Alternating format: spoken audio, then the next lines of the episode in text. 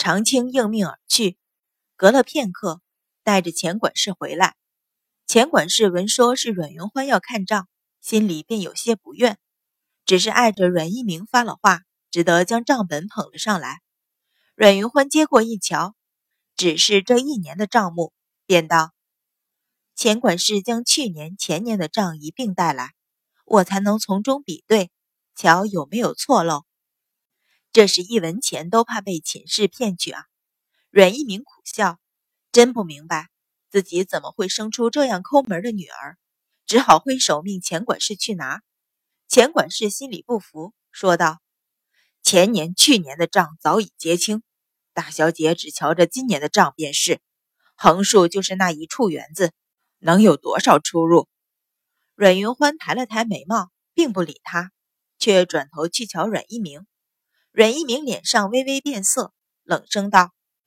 钱管事是说前年和去年的账，大小姐瞧不得，那本相瞧不瞧得？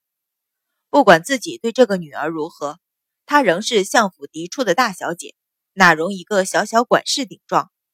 阮一鸣向来不管这些事，这么多年来，钱管事素来只听秦氏一人的，此刻听他语气不善，却也不怕，只是陪笑道：“这果园子是相府的产业。”相爷要瞧，自然瞧的，只是，是不是智慧夫人一声？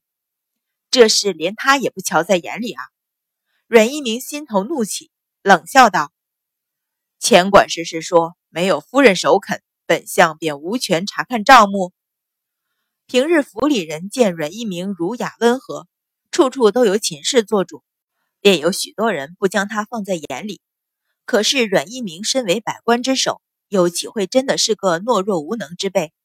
此时脸上不显怒色，周身的气势却令钱管事心里打了个突，脊背寒意暗生。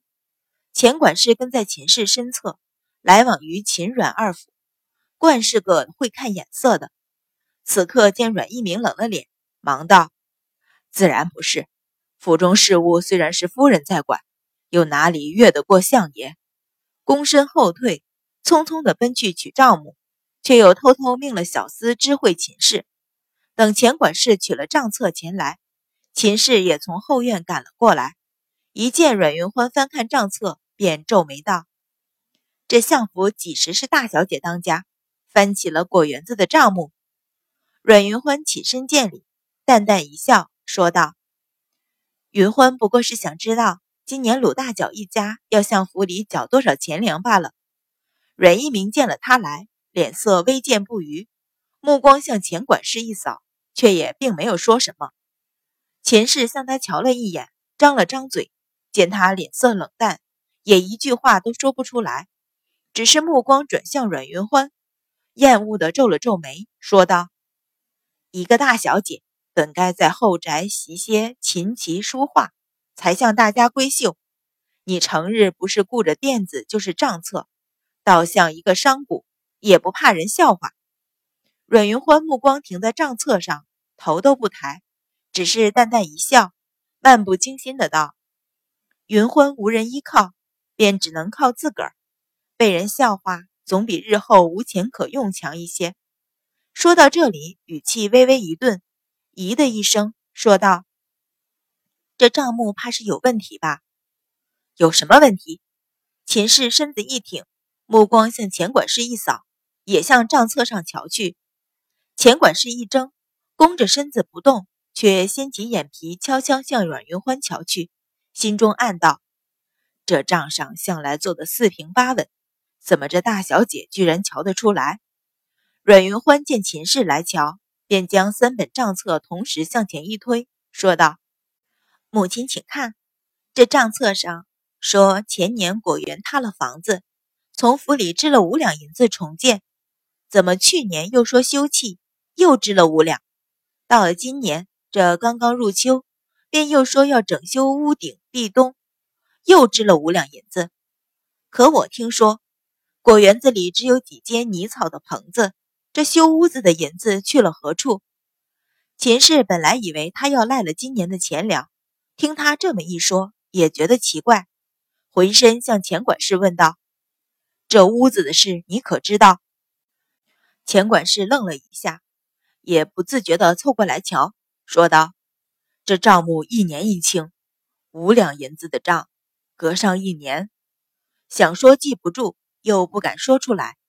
确实，阮府上下，公孙氏留下四处田庄，秦氏陪嫁四处田庄，阮府本来也有几处庄子，再加上各处店面、院子的收入，这处果园是收入最小的部分。”又只是五两银子的账，他又哪里在意？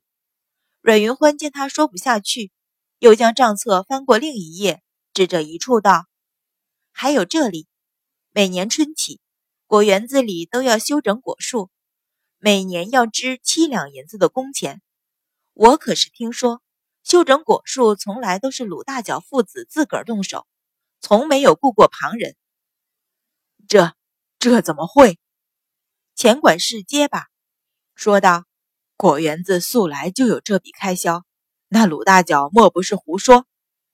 阮云欢不理他，又再翻开一页，说道：“还有，这里说给果树除虫，每年又要支十两银子。可据我所知，给果树除虫是鲁大脚一家自个儿采药、熬水、喷洒，并没有支过这项银子。”钱管家张了张嘴。发出几个单音，已经辨不出说的什么。秦氏的脸色却越来越是难看。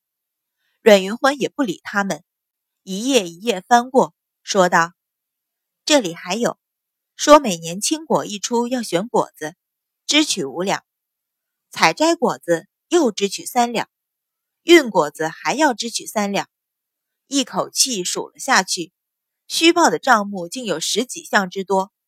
阮一鸣在一侧听着，越听越是惊讶。本来瞧着账册的目光渐渐移到女儿身上，眸子中透出一抹深思。这是他那个天真无邪、斯文秀气的女儿，为什么离开十年，他不但工于心计，对这些经济账目竟然也了如指掌？阮云欢察觉到他的目光，只是抬头一望，问道：“爹爹可瞧出什么不对？”阮一鸣一怔回神，说道：“没有，你接着说吧。”阮云欢点了点头，将所有的错漏指过，慢慢将账册合拢，一双波光潋滟的眸子直直盯着钱管事，说道：“今日我也问过鲁大脚，他虽不识字，却也记得每年上缴的钱粮，却比这账上还要多一些。我倒不知道是分了两本账册，钱管事忘了带来。”还是怎么回事？钱管事忙道：“果园子的账册就这一本，哪里还分账？”阮云欢抬眼瞧着他，淡笑道：“那依这账册，果园子一年不过缴五十两银子，百余斤果子，再加上补回修屋子、修整果树各项用度的银子，也不足百两。只是我并不闻鲁大脚说支过这十几项银子，怎么也会多出钱来？”钱管事一致说道：“这些银子笔笔记在账上，哪里容鲁大脚不认？”阮云欢冷笑道：“若他支了银子，自然会有支了银子的凭据。钱管事为何不一并带来？”钱管事抿紧了唇，再也说不出话来。阮云欢寸步不让，接着说道：“这从不曾支领过的银子，却年年报了虚账，如今交割。”是不是要折了回来？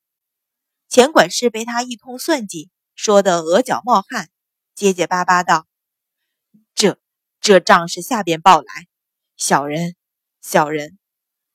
按规矩，在秋收前从府里支过的银子，要在年底上缴钱粮的时候加在一起一并退回府里。而此刻被他这么一算，这一年的钱粮他不但不用付，还得倒给他。”秦氏虽然不明白账目，却也听出些头绪，皱眉道：“云欢，你动这么大干戈，无非是不想缴这一年的钱粮吧？”阮云欢缓缓摇头，淡笑道：“母亲说笑，区区百两银子，云欢何必费这么大周折？只是想给母亲和钱管事提个醒，单单一处果园，每年便能让人从中谋取几十两银子。”甚至更多，那各处田庄地产加起来得有多少？秦氏心中微一盘算，一张脸顿时沉了下来，回头怒视钱管事，咬牙问道：“钱管事，我将田庄果园交了给你，你是如何办的差事？那些银子又去了何处？”钱管事脸色一阵青一阵白，挣扎着说道：“每年果真有这几笔银子的支出，只是……”只是鲁大脚不识字，所以没有留下凭据吧？阮云欢见他仍然强辩，不由气笑，点头道：“都说口说无凭，鲁大脚不识字，也当知道自个儿支没支过银子。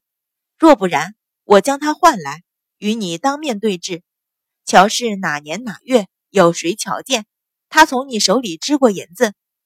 钱管事忙道。果园子的账目虽是小人管着，但是这支银子收缴钱粮的事却是另有其人。阮云欢淡道：“不管是谁，只需将人叫来，一一对质便是。”此时秦氏早已怒极，厉声问道：“钱管事是何人支取银子收缴钱粮，竟敢做出这种账来？你将人唤来，让他和鲁大脚对质。”钱管事结结巴巴道。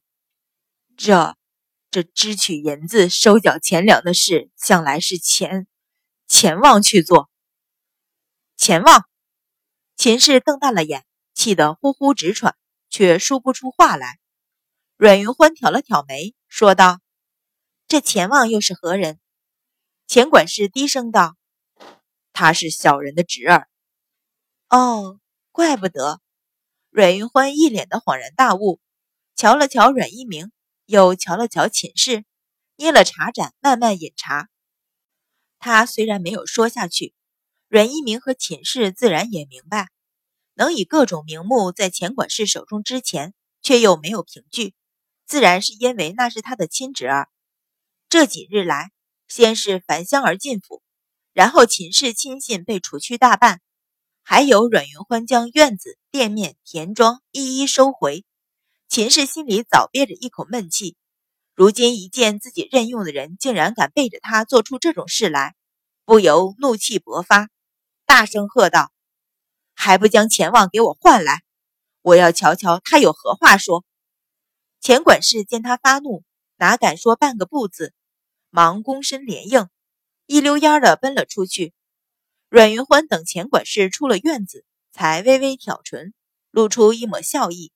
眸光向秦氏一扫，转向阮一鸣说道：“方才鲁大脚一家前来，女儿倒想起一事。”阮一鸣挑了挑眉，也是向秦氏瞧了一眼，问道：“何事？”